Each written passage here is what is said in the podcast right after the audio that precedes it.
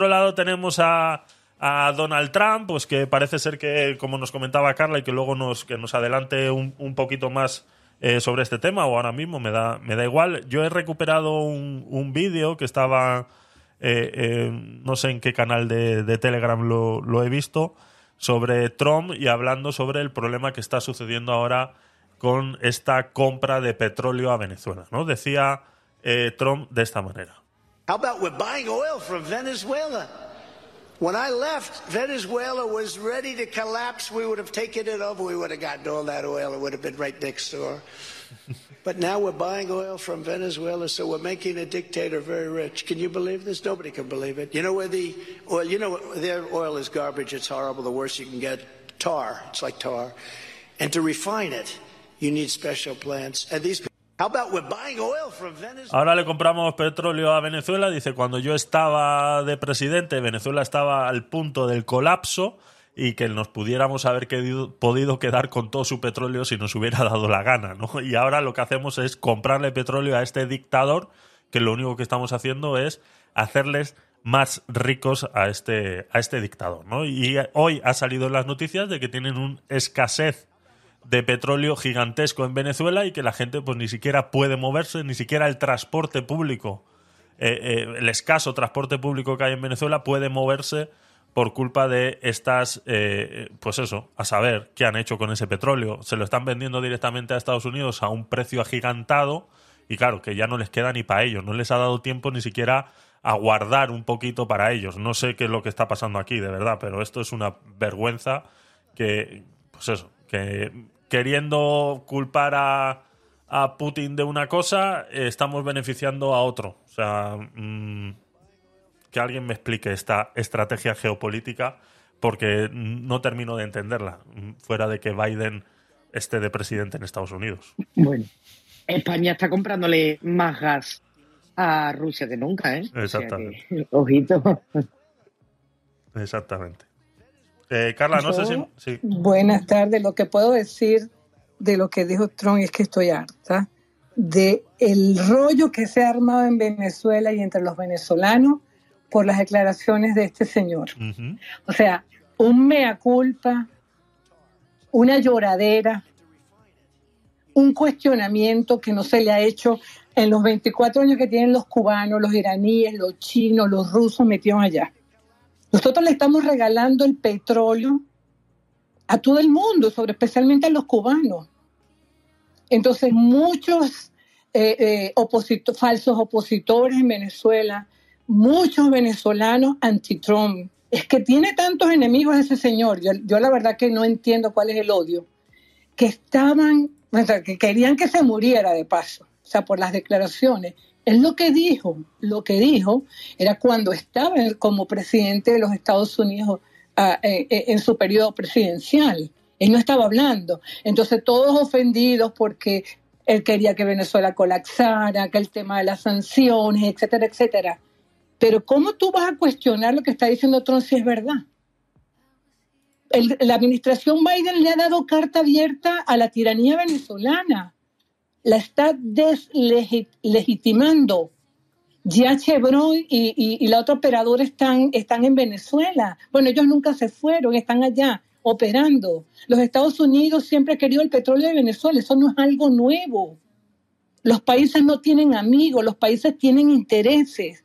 Yo invité a, a Joel Bin Villarruel, que es politólogo venezolano, vamos a ver si puede presentarse en la sala, Javier, porque él, él es quien puede desde, su, desde, su, desde el contexto geopolítico decirte exactamente y hacer un análisis de lo que está pasando. Porque yo a lo mejor como venezolana, ¿verdad?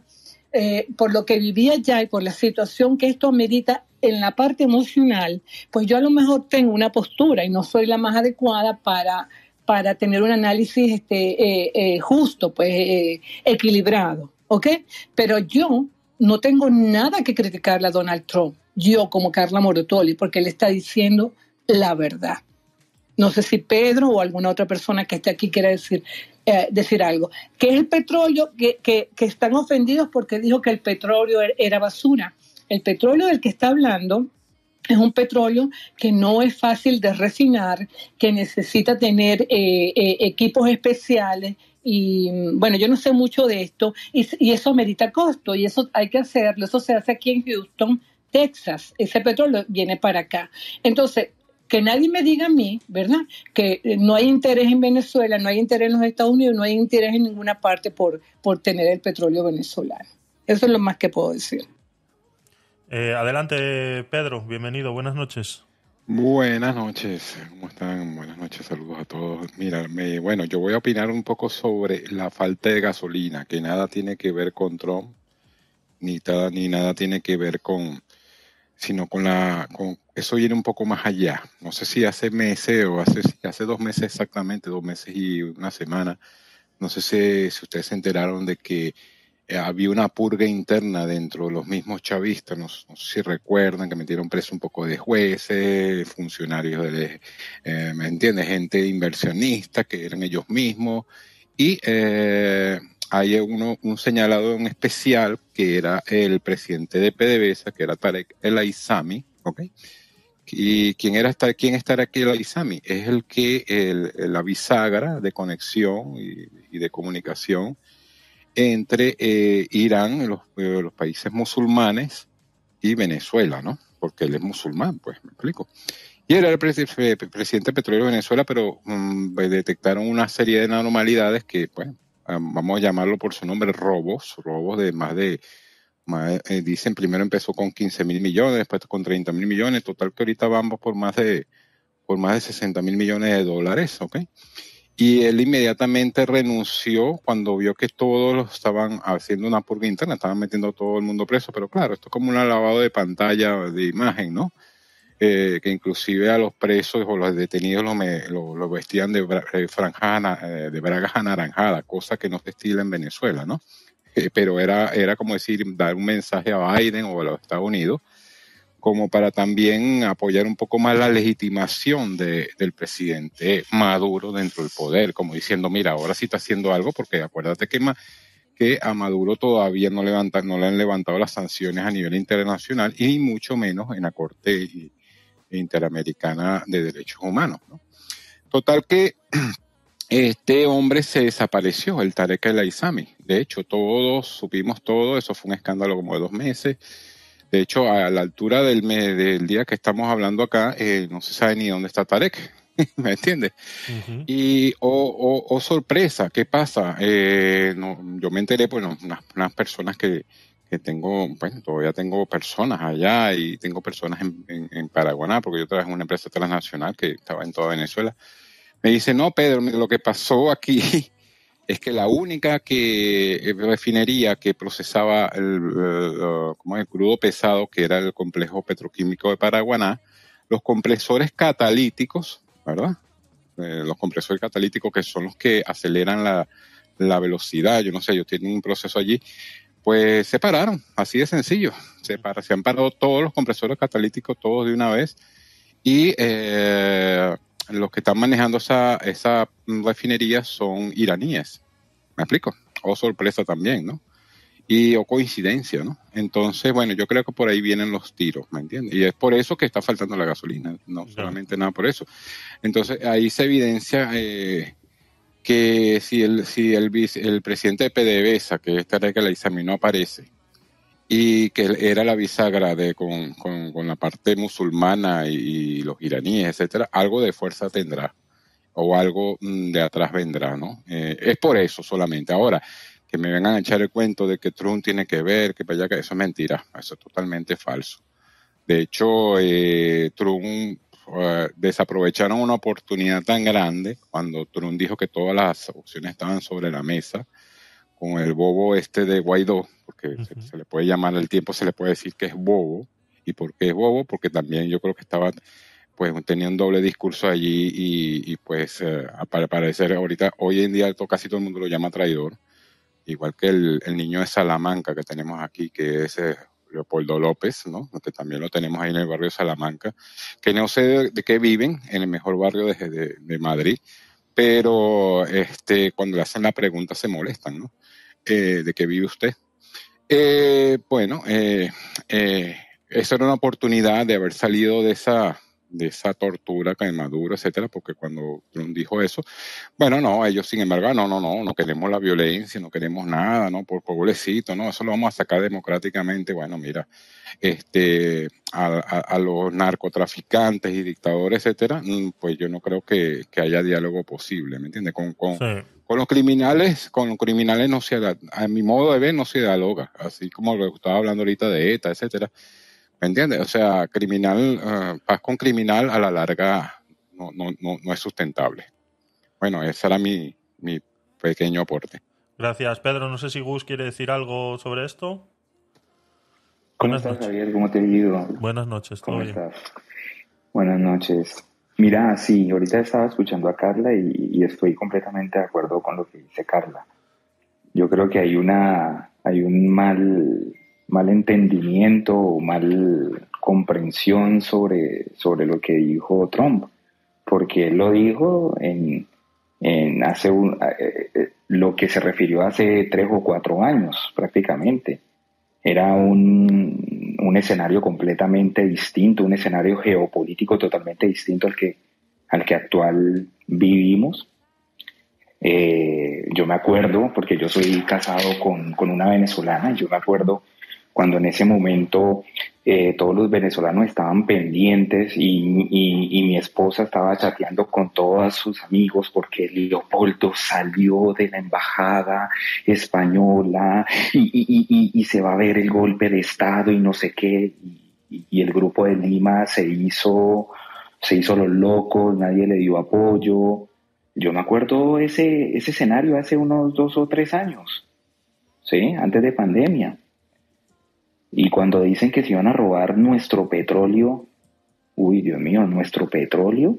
Si yo fuera venezolano, ¿cuál petróleo? Petróleo ahorita es de Rusia y es de China. Eso es como yo decir que soy colombiano, no sé, Daniel que, o, Alfredito que está abajo, eso es como mi café. Mi café, yo siempre he comprado café, a mí nadie me ha regalado un, café. Lo que es barato de un bien es cuando, no, cuando un arancel es barato y los impuestos son económicos. Pero si yo le grabo un arancel eh, eh, alto a un bien y le meto un impuesto, pues el producto se va a incrementar. Así de sencillo, pero a mí nadie, eh, cuando yo digo es que Colombia es, café, el café. No, el café todo el mundo tiene que pagarlo en Colombia y nos, y nos tomamos el peor café del mundo. Nos tomamos el, el peor café del mundo porque el mejor lo exportan. Entonces sí, yo creo que realmente hay un malentendimiento porque, porque en ese momento se estaba viviendo eh, otra situación, otra situación. Y, no creo que, eh, eh, obviamente, si, si Estados Unidos se llega a meter, pues Estados Unidos tiene que cobrar algo. Yo no me voy a meter, si yo soy Estados Unidos, yo no me voy a meter gratis a un país así por así, no, pues yo tengo que cobrar. Todos los países hacen eso y todas las colonias fuertes han, han hecho eso prestan ayuda, pero esa ayuda vale, vale dinero. ¿Usted cómo me va a pagar? Pues usted me va a pagar con lo que yo necesito.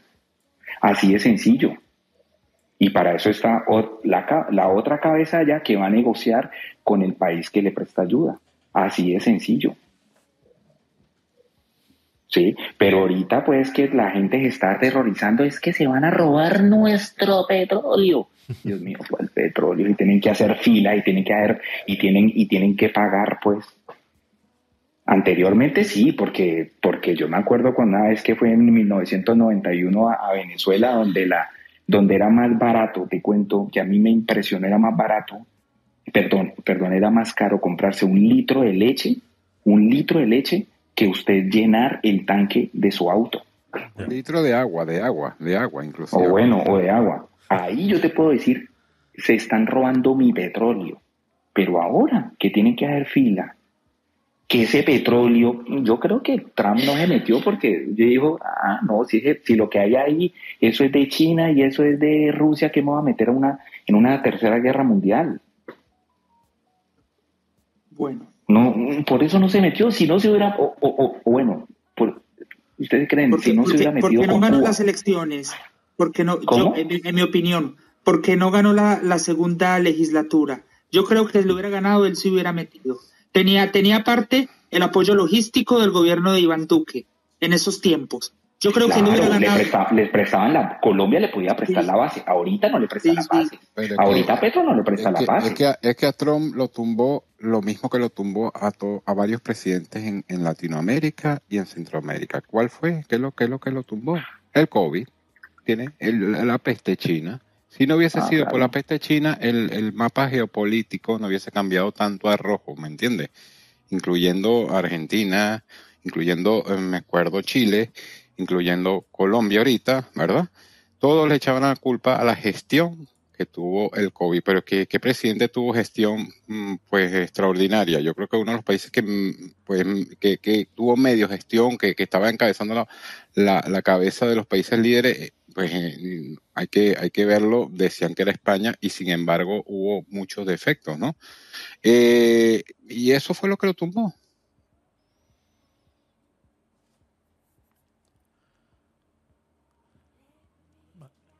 Ok. Sí, eh, pero ahora no me van a meter, ahora no me van a meter. No hay por dónde, no hay nadie que le preste todo modos, como dijiste. De todos modos, hay, hay, un precedente, salvando las distancias, salvando las distancias porque los tiempos son distintos y el, y el factor, la materia prima deseada es distinta. Pero hay precedente y el precedente es Panamá. Y el precedente es Panamá. Había allí un dictador, narcodictador, que también Maduro es un narcodictador, que le tocó los huevos, por hacer, perdón la expresión, a los Estados Unidos y que hizo George Bush padre, pues invadirlo y, y arrestarle. ¿Hubo muertos? Sí. ¿Hubo sangre? Sí. Como toda invasión, como toda revolución. Luego, ¿cómo es Panamá ahora? ¿Cómo es? No se puede decir pero, que sea pero el contexto, pero el contexto, perdóname Daniel, el contexto es diferente. Eh, había, había, había, un interés muy por el canal y, y me explico, Claro, y ahora lo hay por el petróleo. y los gringos nos iban a permitir a que administrara un loco narcotraficante el canal, claro. por ahí tenía que ellos pasar, ¿me entiendes? Las salvando las distancias, pero a lo que yo voy. Y Noriega y Daniel eh, y, y Noriega trabajaba para la CIA, ¿eh? sea, estaba puesto, estaba puesto por los mismos americanos, simplemente que se le salió de la paila, como se dice, se salió de la paila y le, y le tuvieron que parar los pies. Claro, Javier, pero, pero, lo que yo voy, y ya termino, y ya termino, Panamá estuvo mejor cuando se fue Noriega, sí.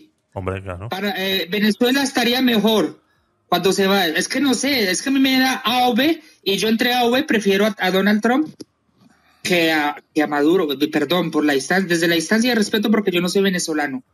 igual que si yo hubiera sido panameño en los años 80, pues prefiero que pongan un gobierno títere, por así decirlo, al narcodictador de Noriega. Es que tienen que ver las grabaciones, cómo era Panamá en los años 80 y cómo es Panamá hoy en día. No voy a decir más porque no quiero yo abrir el victorioso, el victorioso fue Venezuela o el o Maduro.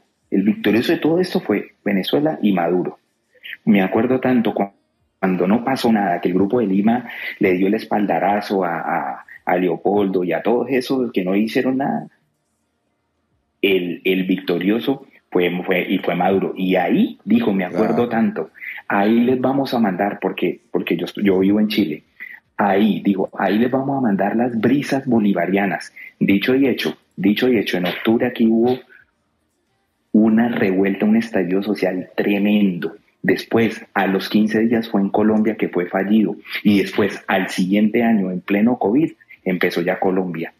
Porque ese era el plan. Y si no me creen que yo siempre lo he dicho, y mi esposa a mí me la hizo, me hizo leer, y está en internet, está el foro de Sao Paulo, el plan de acción. Y leanse el plan de acción, y ahí está. Primero, agitar pueblos indígenas, agitar minorías, todas esas minorías que terminan en, en ista, como ambientalistas, eh, animalistas, feministas, todas esas minorías las recogieron, todo eso, y le dieron voz, y le dieron esperanza. Ahí está, ahí está, esas brisitas bolivarianas fue porque realmente ni el Grupo de Lima ni Estados Unidos pudieron hacer algo. Y eso es lo que Trump en ese momento le estaba diciendo a sus opositores. Este gobierno, el que actualmente no hizo nada, pues si nosotros hubiéramos hecho algo, nos hubieran permitido hacer algo, ese petróleo no nos hubiera costado lo que ahorita nos está costando. Eso es, y yo lo entendí así. Yo no lo entendí como si lo están robando. No, es ilógico, usted lo va a robar. Sí, es es, ilógico. Yo me meto y yo cobro, porque le Cuando Trump, favor. cuando Trump, es correcto lo que estás diciendo, cuando Trump dijo todas las opciones están sobre la mesa, inclusive el secretario de defensa, etcétera, se le vio anotada en la libreta allí una parte de, de, de- de ataque, no sé qué más, que eso lo filmaron, inclusive, algo así, como la palabra, todas las opciones están sobre la mesa, algo así. Eh, mucha gente dijo, no, bueno, entonces, pero Trump al ver la posición del tonto de Guaidó que dijo, ay, no, no, no, ¿cómo va a ser? ¿Cómo vas a tú? Nosotros rechazamos toda intervención, toda agresividad, toda la, toda la parte violenta, no sé qué más. Eh, Bueno, Trump dijo, no, yo no me voy a quemar con este bobo, lo echó para atrás todo y, y ¿me entiendes? Ya reconoció de una vez que era un bobo. Que, quería ser un Mahatma Gandhi, pero lo que no sabe es que la, violen la, la paz y la violencia, todas, ambas tienen su ocasión. Y piensan que... Es así, es así. Todo Y tiene su precio. Ujú. Sí, y piensan que pueden solucionar algo con paz cuando a lo mejor se debe de ejercer la violencia y viceversa, y viceversa, pero bueno. Con permiso, le voy a dar la bienvenida a Med y a Gracielita, eh, con permiso de Javier y Giovanna, que son los moderadores. Y para hacer un inciso, eh, en estos momentos en Venezuela se están haciendo colas kilométricas para abastecer de gasolina eh, cualquier vehículo. Tengo un amigo que pasó 31 horas metido y esperando para poder surtir gasolina. Eso es lo que está pasando en Venezuela. Entonces, mientras las bocas de los falsos opositores, mientras la boca de la tiranía se, se jacta y se llena eh, eh, para decir que Trump es esto y Trump es lo otro, esa es la situación que están, que están viviendo los venezolanos. No hay gasolina en este momento en Venezuela. No se, Se están consigue. llevando mi petróleo. De, algo rápido, algo rápido. De todos modos, Trump es, es- es un poco, hay que admitirlo, es bocazas y lo que y lo que dijo lo pudo haber dicho de otra manera. Es que lo que pasa es que él no viene de la política, él no tiene filtros y para estar en la política tienes que maquillar tus palabras y, y- y lo que dices para no crear eh, estos resentimientos o estas polémicas. Gracias. Sí, el- Pero el- ahí paso, de- difiero de ti, perdón, Javier. porque, no, no, sí, yo me, eh, me eh, voy. Daniel, Adiós. Chao, venga. porque- Está bien. ponle la campanita, ponle la campanita. Madre mía, le ha salido el Me temperamento, avisáis, Javier. avisáis cuando puedo volver, ¿vale? Adiós. Mira, se ha quitado hasta los cascos, que lo estoy viendo yo en Twitch. Sin casco no te conozco, Javi. Ya es como si formara parte de tu propio cuerpo. Buenas tardes, ¿cómo están ustedes? ¿Cómo estás, Joana? Buenas. En la sala. ¿Qué tal? ¿Cuál, cuál es el, ¿Cuál es el contexto de, de- de la discusión? Bueno, aquí como siempre en esta sala vamos haciendo como repasos de noticias o de los últimos acontecimientos y Carla es nuestra corresponsal en Estados Unidos y en toda el área de, de América en general. Entonces, pues ha salido a colación el tema de las declaraciones que hizo Trump hablando sobre que, bueno, que el tiempo en el que él gobernaba podía haber comprado todo el petróleo de Venezuela y sin embargo ahora eh, se le estaba pagando a precio de oro a Venezuela y estaban manteniendo el régimen que tienen allí. Y eso es lo que se estaba comentando un poco por parte de los contertulios. Amé, ¿tú qué tienes que decir a eso? Bueno, yo lo que tengo que decir frente a eso que él no dijo nada, perdón, no dijo nada que no se supiese y que aparte es la verdad. Porque lo voy a hablar desde como, como venezolano, no sé si me escuchan. Perfectamente, sigue. Mm, y yo, yo, yo soy un perseguido político. Yo en mi vida he hecho política. Porque hay gente que habla sin saber lo que es un perseguido político. Venezuela es un ex país. O sea, si alguien me quiere, quiere debatir, Venezuela no existe como, como nación. Porque para que exista una nación tiene que haber soberanía, tiene que haber independencia, tiene que haber libertad. Y eso no existe. Entonces, si el precio, porque por- lo, otro es que, va- vamos a hablar con cifras. Eh, Venezuela, ¿ok? Estamos hablando desde el año 2008, 2009, hizo un acuerdo, ¿ok? De petróleo por deuda con China de 1.100.000 barriles diarios. ¿Ok? Estamos hablando que eso no le preguntaron a nadie y nadie se escandalizó.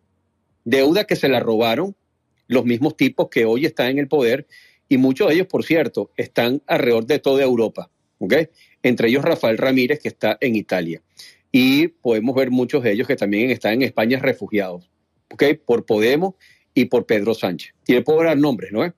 Número dos, Claro. ¿ok? Sus mejores, sus mejores aliados, claro que sí, amén. Nu- número- número dos, porque lo otro es que si podemos hablar de la política desde la emoción y desde la realidad. Número dos, 180 mil barriles de petróleo diario se le dan a Cuba. Estamos hablando que hoy Cuba es el pretoriano, que es el, el- pretorio, que es dueño y administra la Hacienda Nacional. Vamos a hablarle la identidad. Yo tengo, mi pasaporte se venció en el año 2008.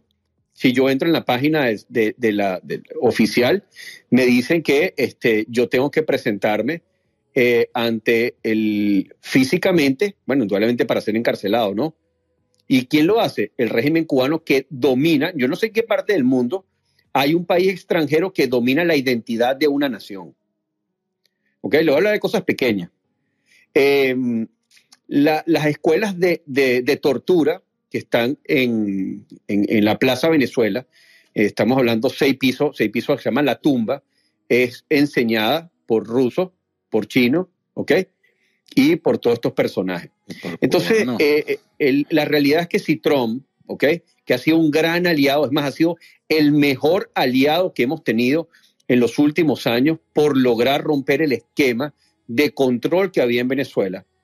Si teníamos que, por ser libres, que se cogiera el petróleo, bueno, nos tocaría sembrar yuca y hacer otras cosas para poder vivir.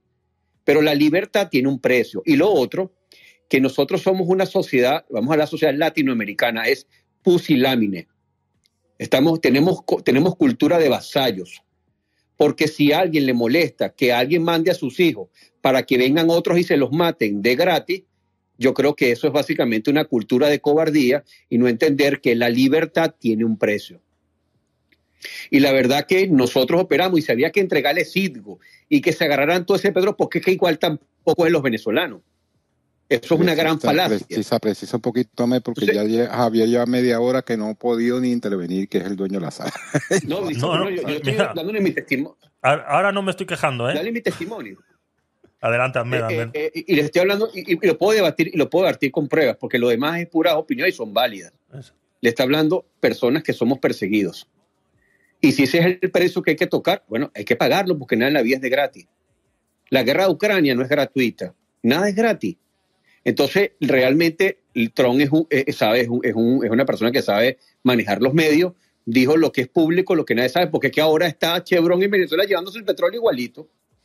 Entonces, pu- pura, pura manipulación y el petróleo jamás ha sido de los venezolanos, ha sido de las élites que a través del socialismo han empobrecido a la gente para enriquecerse. Entonces, todo lo demás es cuento de la, de la soberanía. América Latina no es soberana, Venezuela menos que menos. Es más, Venezuela es un ex país. En el momento que saquen al dictador, Venezuela será dividida en cuatro pedazos. Lo dejo siempre como testimonio de que esa va a ser la realidad de un país como el nuestro. Muchísimas gracias. Gracias a ti, Ahmed. Gracias. Me parece increíble eso que dice que, que para renovar tu pasaporte te piden presencialidad y, es- y te detienen, Ahmed. Si tú vuelves a Venezuela, te detienen. Claro, porque yo tengo acusaciones de traición a la patria. Madre mía. de, financia- de financiación eh, de la invasión extranjera, que es verdad, claro. Yo he estado, yo soy propicio y creo que es necesaria una invasión, no de venezolanos, de lo que sea, pero tú no puedes recuperar la libertad frente a unos tipos que en mi, casa se la llevaron gente del Hezbollah. En mi casa la ocupan gente del Hezbollah, se acostaban en mi cama. Que alguien me diga a mí que en Paraguaná, por ejemplo, o en, o en- o en Margarita, no son bases de Hezbollah. Entonces todo lo demás es show. Aquí una gente hablando tonterías, que, que saben, que no saben nada. Cuando el, el- todo lo que es la, franja del, llano venezolano esté en manos de los grupos armados como el ELN y la FARC, ¿ok? Cuando en las minas, con la- cuando la gente que hablan de los, de los indígenas que les preocupa todo la- el desplazamiento forzado y asesinato que han tenido los indígenas originarios del Amazonas por la extracción de oro, todas las bases que hay de narcotraficantes de narcotráfico que hay que la controlan, ¿ok? Hasta controla el grupo de Hezbollah por dos salidas, por el Atlántico, estamos hablando de la salida de lo que tiene que ver con el, el delta, el delta del Orinoco, eh, Monagas y lo que tiene que ver con Margarita, o Nueva Esparta, y del área del occidente en Paraguaná, de donde yo vivía, ¿ok? Esos son puntos estratégicos de salida, de salida armada, de, ocupaciones armadas. Un millón de hectáreas en posesiones de, Irán. El, el Chad de Irán, el, perdón, el, el, el Ayatollah, esta semana va a ser presencia, va a ser soberanía en Venezuela, en Nicaragua y en Cuba. Y aquí nadie le escandaliza. Entonces vemos a esa gente hablando de Trump. ¿Qué importa Trump? Es una de eso es quitarle el foco a las cosas. Entonces, bueno, yo quería un poco explicarles eso y, por qué. Y estamos hablando de, en mi caso y la de mi familia. Cuando quieren hablar de temas de perseguidos políticos, muchísimo gusto, yo le puedo invitar perseguidos políticos, ¿verdad? Torturados, gente que la ponían debajo de una escalera y le, y y le daba amibiasis y le dejaban haciéndose sus heces durante dos días encima. Y vienen aquí unos tipos que tienen sobrepeso a hablar del hambre. Esas cosas, yo a mí me molesta muchísimo cuando hablan del mundo político que no lo conocen y lamentablemente eso es lo que va a pasar en Colombia si, si, no, si no lo frenan a través de la violencia, porque la democracia, la democracia latinoamericana es la peor estafa para poder someter a los pueblos. Lamentablemente es así. Ojalá tuviésemos lo que tienen en España, que es tener ese contrapeso de negociación de unas elecciones de segundo grado, porque lo que han hecho es poner a la gente convertida en miserable, las, ponen a, danzar y a darle comida, y en base a eso van dominando los pueblos. Es, bastante triste, es, muy doloroso, pero no ningún país existe cuando pierde su soberanía. No existe, ni, tiene libertad. Y, y, estamos hablando que son 7 millones de exiliados ¿ok? Y eso tiene que olerle a alguien. Entonces, cuando empiezan con esos cuentos que Citrón, ojalá que se coja todo el petróleo si da la gana, si eso hace que la gente vuelva a tener algo mínimo que es tener libertad. No tienen ni idea de lo que uno le toca hacer para mantener sus familias en Venezuela, cómo la gente tiene casi que famélica. O sea, entonces, bueno, cuando hay muchos testimonios de eso, y aquí en esta sala, no, no digo el caso de ustedes, donde, hay venezolanos que lo que hacen es eh, eh, maquillar la verdad de lo que nunca conocen, porque hay gente que nunca sale de Caracas. Te habla con una gente y nunca ha salido de Caracas en los últimos cinco años. Si no ha salido de Caracas, ¿cómo se va a saber qué está pasando en los pueblos? ¿Usted ha ido para el, para Amazonas? No, entonces no hable lo que no conoce. ¿Usted sabe que el Hezbollah controla el, occidente? No, bueno, si usted no lo si nunca ha ido y, sabe, y, salen es de la zona rosa donde ellos viven su propia fantasía. Así que bueno, no tomo más tiempo y muchísimas gracias y feliz tarde. Gracias, Ame, por tu participación. Eh, ha subido Javier, ¿qué tal? Buenas noches. Sí, sí, hola, no, no, gracias, gracias. ¿Qué tal? No, eh, reforzar un poquito lo que dice mi compatriota Ahmed eh, con el siguiente comentario.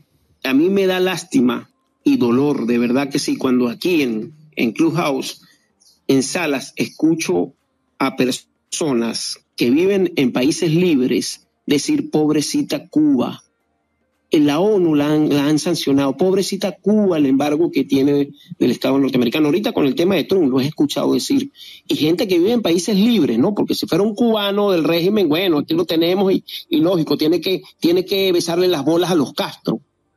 Pero me da lástima, gente que hemos conversado, que hablamos diferentes temas y nos parece gente razonable y salen, han salido con decir, pobrecita Cuba. Cuando que Cuba, como lo dijo Ahmed claramente, es el padre del desastre que tenemos los venezolanos en nuestro país. Es simplemente el padre del desastre, ideológicamente y, y, logísticamente.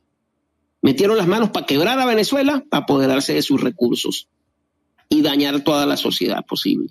Eso fue lo que hicieron. Gracias, disculpen, disculpen el, lo largo del, del discurso.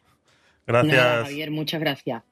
Mira, Javi, vino Huelvin, dime si lo he pronunciado bien, por favor, que era la persona que había invitado Carla, que es un politólogo, por si no, nos puede dar una visión desde, desde su experiencia y sus conocimientos en la materia sobre este asunto que estamos tratando. Bienvenido, Huelvin. Buenas noches. Buenas noches. Joelvin, buenas tardes desde aquí de Texas. ¿Nos, ¿Nos escuchas? Ojalá, porque el otro problema que tiene Venezuela es la electricidad. En la zona donde está Joel Bean, eh, diariamente eh, se va la luz, quedan sin electricidad. Eh, muchos aparatos, pues, por ejemplo, aire acondicionado, nevera, el televisor se dañan y, nadie responde por, por, por, eso, por esos daños. Entonces, no sé si en este momento Joel Beam tenga otra cosa, el wifi, como dicen ustedes, la señal que a veces es intermitente, Pero Javier, si tú que querías que te lo explicaran desde un contexto geopolítico, eh, Joel Beam, si tiene la oportunidad y tiene la señal, pues podría explicarnos mejor eh, las declaraciones de Trump. De, no sé si eso no, tiene va, señal. va a salir y vuelve a entrar, a ver si ahora, ahora ya puede. Hola. Hola, ¿cómo están? Hola, ¿qué tal? Buenas noches, Joelvin. atentos. Buenas tardes, ¿qué tal? ¿Cómo estás? Bueno, la verdad es que eh, tuve la oportunidad solo de escuchar en parte a Met. Este, saludo por cierto a, a a Graciela, que los conozco de hace tiempo. Eh, pero la verdad, bueno, Alfredo que está por allá abajo, Naén, pero no sé exactamente qué es lo que están tratando. Te explico. O le, o le dices tú, lo pones en contexto, Javier. Adelante, Carla, adelante, por favor. Ok, estábamos tocando el, el tema de las declaraciones de, de Donald Trump el- hace dos días acerca del cuando estuvo, cuando dio su discurso, creo que estaba en North, en North Carolina, creo que era en Carolina del Norte, Sí. Eh, que dijo de Venezuela, que Venezuela estaba a punto de colapsar cuando era presidente de los Estados Unidos, que el petróleo de Venezuela era una basura, que actualmente se le compra petróleo, etcétera, etcétera. Todo ese discurso, ¿no? Y cómo lo había tomado eh, el- la tiranía venezolana, cómo habían salido dolientes de la falsa oposición, cómo algunos venezolanos pues tomaron tomaron el discurso, la narrativa en ese momento que, o sea, que dirige en estos momentos el régimen venezolano. Y bueno, entonces queríamos saber un poco el contexto, quería saber Javier, el contexto geopolítico de estas declaraciones y de lo que significa pues para Venezuela y para Estados Unidos eh, el- lo del petróleo y, lo de- y- y- y estas declaraciones, Beam. Bueno, lo primero que hay que entender es al personaje de Donald Trump, a quién le está dirigiendo el discurso y por qué lo hace. La primera, es la primera parte que hay que explicar. Eh, obviamente, en el contexto en el que están los Estados Unidos de Norteamérica, donde se supone que ellos al ser la potencia predominante a nivel global, su efectividad, su hegemonía está siendo cuestionada ¿no? en la comunidad internacional. Eh, digamos que Biden se ha presentado o ha presentado al gobierno norteamericano como débil, como que hay debilidad. ¿no? Entonces, esa, esa situación de, por ejemplo, el bloque de los BRICS, que cada vez se, se va ampliando, eso da a entender en un contexto general de que la hegemonía norteamericana está en retroceso, de que ya no tienen este, la hegemonía total en la comunidad internacional, sino que este, ya hay otras naciones donde le están disputando poder y están restándole la influencia relativa que ellos tienen a nivel global. Entonces Donald Trump comienza a aprovechar eso y a catalizar su discurso, a decirle a los americanos que bueno, que él les va a devolver el poder de gran potencia, ¿no? Que él les va a devolver el orgullo nacional, que él va a arreglar este, todas las cosas eh, que desde su perspectiva está haciendo mal el, gobierno de, del señor Biden. Entonces, en, ese sentido, él, él viene y dice, o sea, en un aspecto, digámoslo, en cierto modo populista, eh, apelando al nacionalismo, apelando al sentimiento, a, lo que, a lo que cualquier sociedad, las masas quieren escuchar, viene y le dice, mira, no, este, nosotros en estos momentos, este, fíjate cómo estamos haciendo ricos al dictador de allá de Venezuela, haciendo tratos con el tipo de acuerdo a, a, los parámetros que el tipo te está dictando. Cuando nosotros lo teníamos presionado, lo teníamos de rodillas, pudimos habernos quedado con eso, no pudimos someterlo, no es, decir, eh, nosotros como tenemos el poder de, de, haber hecho lo que nos dio la gana allí. Fíjate cómo este señor Biden en este caso nos humilla. Eso es lo que él quiere decir con, con, el, con el discurso en sí mismo. Eh, ahora yo le estaba explicando a las personas que ese es el comportamiento normal de las grandes potencias. La comunidad internacional es una gran selva, imagínenlo de esta manera. es una gran selva donde todos se devoran unos con otros, donde este, la única forma de hacerte respetar es proyectando poder. Son los países, más allá de la teoría, de que, bueno, la teoría jurídica te dice que la soberanía es esto, aquello, lo otro, la realidad, la realidad, la soberanía solamente se sostiene con tres elementos. Un elemento de proyección económica, política y militar. Esos son los tres elementos que determinan cuán realmente soberano eres tú. ¿Por qué? Porque hay un espacio, hay, hay, un, hay un mundo en el cual hay eh, recursos escasos para necesidades infinitas y cada uno de ellos en su propio interés está buscando de hacerse de esos recursos para beneficiarse en la, mejor medida posible.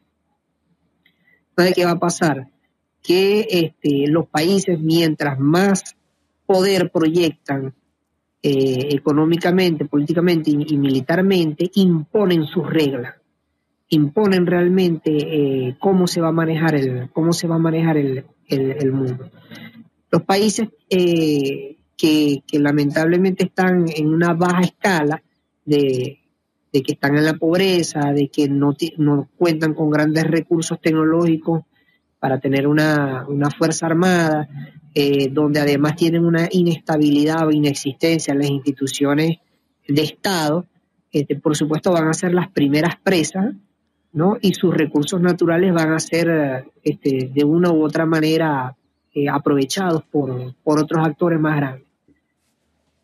En el caso de Venezuela, Venezuela ahorita, si tú la ves, está repartida entre muchas naciones. Tú vas al oriente de Venezuela y tienes eh, a la guerrilla colombiana, a los garimpeiros brasileños, a las mafias locales, a China, a Rusia, ¿no? Todas estas potencias, de a Irán, están depredando todas las minas, todos los recursos naturales que, que allí están presentes. Y por otro lado, también tienes la presencia de algunas transnacionales eh, norteamericanas y europeas que también están aprovechando, aprovechando el petróleo y otras, y otras circunstancias, otros, otros recursos. Más allá del discurso que, que, ustedes verán en la, en la televisión de que, bueno, ahí hay un régimen con un tipo que es fuerte y hace respetar las mentiras. O sea, aquí se están entendiendo entre todos como una torta que se han repartido entre las grandes, entre las grandes potencias. Y cada uno tiene lo suyo. Los rusos con el gas, los americanos con el petróleo, los chinos con la minería de ciertos, de ciertos recursos, los iraníes con la minería de otros, de otros recursos adicionales, la guerrilla con otras cuestiones y así. Entonces esa, es la, esa es la realidad. Para que tú puedas defender la soberanía o para que tú puedas decir que un país es realmente soberano, es aquel que tiene fuerza relativa para este, no dejarse imponer de otros países eh, reglas. Entonces, en la comunidad internacional realmente quienes mandan cinco potencias.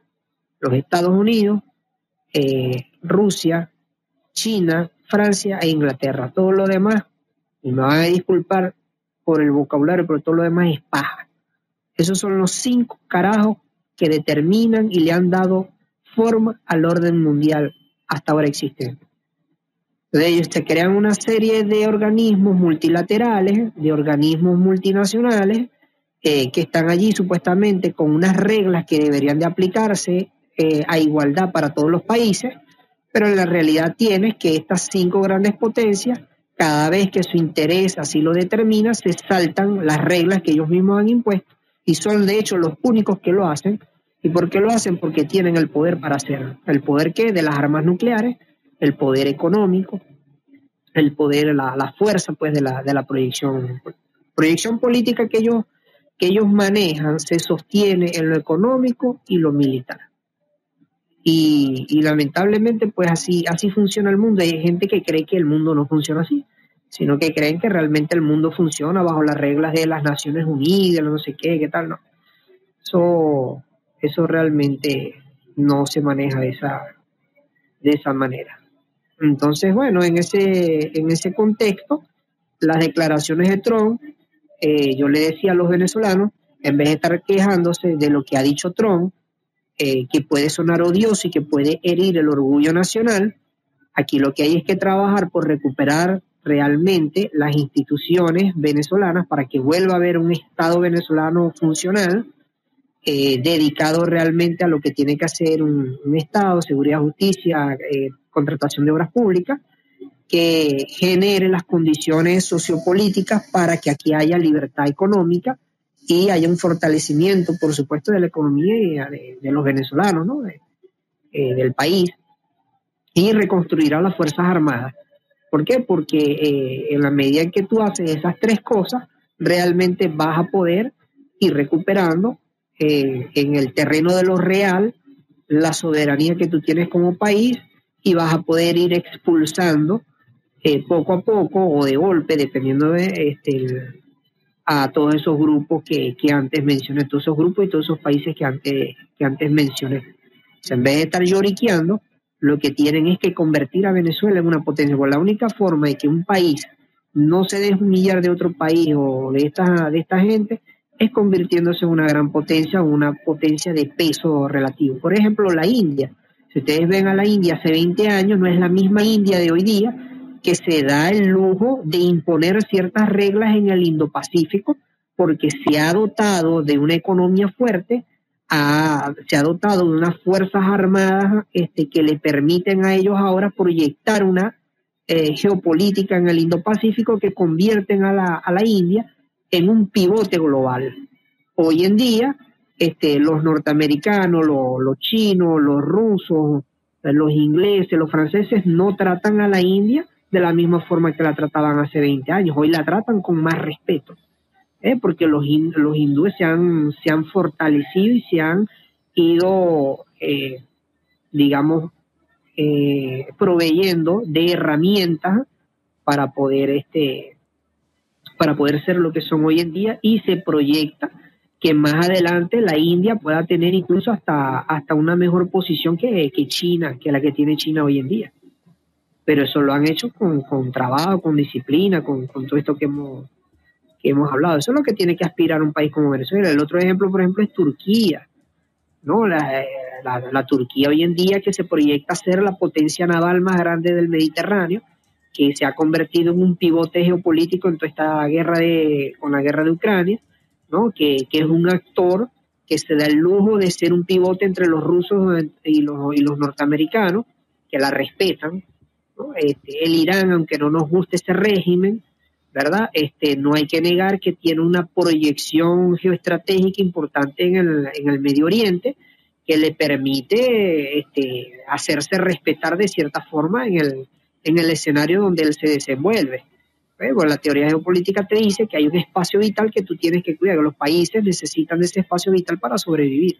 Es como las plantas, están sembradas una al lado de la otra y están compitiendo por los recursos y la que mayor eh, cantidad de recursos pueda obtener es la que va a crecer más y, si- y- va a ser más alta y más frondosa y todo esto. Y yo creo que ya hablé mucho. Disculpen si me extendí. No, Joelvin, por favor, es un placer de verdad tenerte aquí y bueno, y a todos por igual, porque este- esto que sucede ahora mismo aquí en Clubhouse es, es, es precioso, esto que está sucediendo, ¿no? Tener esta información eh, de primera mano de, de vosotros, la verdad que, que se agradece mucho, así que por eso estamos todos aquí calladitos, aprendiendo de la realidad, que es lo que, como comentaba muchas veces, en muchas salas se habla y se habla, incluso yo muchas veces puedo hablar dentro del desconocimiento y dentro de opiniones súper sesgadas desde un país europeo donde mm, comemos todos los días y no tenemos esa clase de problemas, ¿no? Entonces, es un placer de verdad que nos den ese, ese jarro de agua fría de la realidad que se vive realmente en Venezuela y qué es lo que, y qué es lo que se está haciendo desde adentro para poder para poder solucionarlo. Así que, por favor, si, si te, se te ha quedado algo en el tintero, suéltalo. Mm, te, te lo agradecería. Todo lo que les pudiese comentar es de algo que está ocurriendo en este momento en algunos estados de Venezuela con las poblaciones indígenas. En el oriente de Venezuela, que es el menos poblado, digamos hacia el oriente y sur de Venezuela, es la zona menos poblada de Venezuela. Venezuela tiene una característica que demográficamente se ha desarrollado en el norte, en la costa, y todo el resto del territorio venezolano está prácticamente virgen. Hay mucho que hacer por ahí, o sea, hay unas grandes selvas, sabanas, cuestiones allí que mira, si tú, si tú pudieses poner a desarrollar todo eso allí, nosotros seríamos en un granero del mundo, una producción de leche, de carne muy, muy grande, ¿no? Y de minerales de todo tipo. Resulta que allí viven todavía muchos indígenas, muchas tribus que, todavía, eh, no sé, están en la, en la edad del neolítico, una cosa por allá, por allá botada. Eh, tienen muy poco contacto con la, con la, con lo urbano. Pues resulta que como ellos están precisamente en las zonas más ricas del país, donde están los mayores minerales, y sobre todo estos minerales que llaman ahora tierras raras, que son los más preciados por, por la cuestión esta de la, de la tecnología de la comunicación y la información, eh, ellos están siendo desplazados de sus tierras, y, pero ellos están peleando por sus tierras. Entonces, fíjate, tantas organizaciones que hay en Europa, en los Estados Unidos, en distintas partes del mundo que dicen que defienden a, a las culturas autóctonas y a los indígenas, y bueno, todo este discurso del mismo, del mismo gobierno chavista y los gobiernos en general de la región latinoamericana que dicen que ellos son defensores de los indígenas y, de las culturas autóctonas, pero están calladitos ante la masacre, porque es una masacre contra las poblaciones indígenas que están siendo obligadas a retirarse de sus zonas o este, incluso han sido esclavizados para trabajar en las minas y en las cosas que están allí. Ha habido muchos enfrentamientos y eso de eso no se habla. En el caso, por ejemplo, de Maracaibo, que es una ciudad, llegó a ser la segunda ciudad más importante del país y de hecho creo que es una de las zonas petroleras más importantes del planeta Tierra, lo llegó a ser en su momento, eh, los indígenas que están en la sierra de Perijá están bajando hacia la ciudad de Maracaibo porque eh, están reclamando que están desasistidos. Hay guerrilla en la zona, que están muy golpeados por la guerrilla, que nadie les da atención médica, no los van a ayudar de, nada, que el gobierno ha ido con muchas promesas a, a decirles que les van a construir hospitales, que les van a construir vías de comunicación. Ellos dicen que ellos tienen una gran producción agrícola y de carne y de leche, que no puede bajar a la ciudad porque no tienen vías con las cuales bajar a la ciudad. En un país que se está muriendo de hambre, mira, tú tienes una gran producción ahí que se está perdiendo anualmente porque los indios o estas tribus no, no se les permite comerciar. Entonces, fíjate algo, ellos han bajado a la ciudad de Maracaibo y quieren ir hasta la, hasta la ciudad de Caracas a reclamar. ¿Y qué te puedo decir? Que las autoridades venezolanas han impuesto eh, a la policía y a la Guardia Nacional, a la Guardia Civil que llamarían ustedes allá, eh, a trancar las vías para que ellos no puedan transitar. Es decir, no los dejan llegar hasta Caracas a reclamar. Ese- Esta es la situación ahorita en Maracaibo, que se está llenando de indios Maracaibo, indios que están protestando, que están bajando todos de la sierra este, para reclamar cosas. Como no los dejan salir de Maracaibo, que hay un puente, el puente general Rafael Urdaneta, que es este, uno de los más importantes del mundo, y tienen trancado el puente porque para que los indios no pasen de Maracaibo y vayan hasta Caracas. Entonces es una situación que está ocurriendo ya, ya, ya, en este preciso instante. Gracias, eh, Joelvin. No sé si alguno tenéis alguna pregunta que hacer a Joelvin, a Ahmed o a alguien.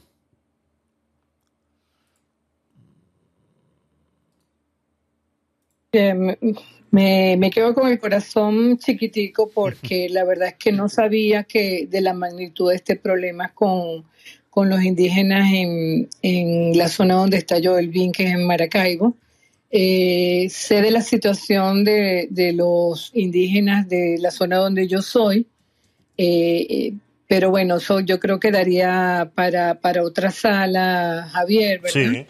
Eh, pero sí debería, deberíamos ser las voces para que esta historia, para que esto que ellos estén pasando se conozca en el mundo, porque en Twitter ni en ninguna otra parte tú vas a escuchar esto que nos acaba de comentar Joel Bin, Exactamente. lamentablemente. Exactamente. Sí, ef- efectivamente tiene ya razón Joel Bin. eh, de hecho, hay un video por ahí que está rodando sobre un camión que se para en un río y empieza a botar cestas y cestas de tomate. Eso fue antier, creo que fue. Me llegó aquí o hace como tres días. Y diciendo que, bueno, nada, este, no hay gasolina, no hay cómo llegar a la ciudad y, bueno, prefieren, o sea, no hay otro modo sino Se está cortando. que se pierde.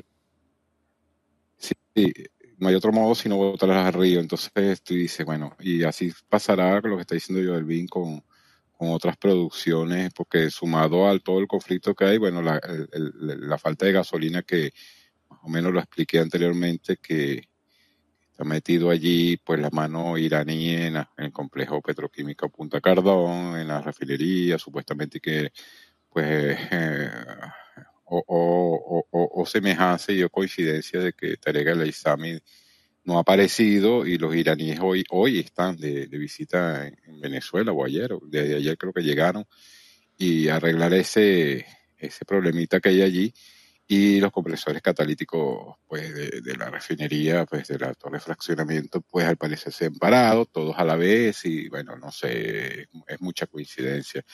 Y como dice Joel Bin, al, al gobierno no le importa que tú te mueras de hambre, o sea, a ver, mientras me explico, ellos, para ellos es transparente eso, le da igual, o sea, es verdad. Bueno, eh, pues muchas gracias a todos por esta eh, información, por toda esta documentación de primera mano desde, desde Venezuela. Eh, si queréis, eh, seguimos. Eh, cambiamos un poquito, un poquito de tema, ¿vale? Vamos allá, venga.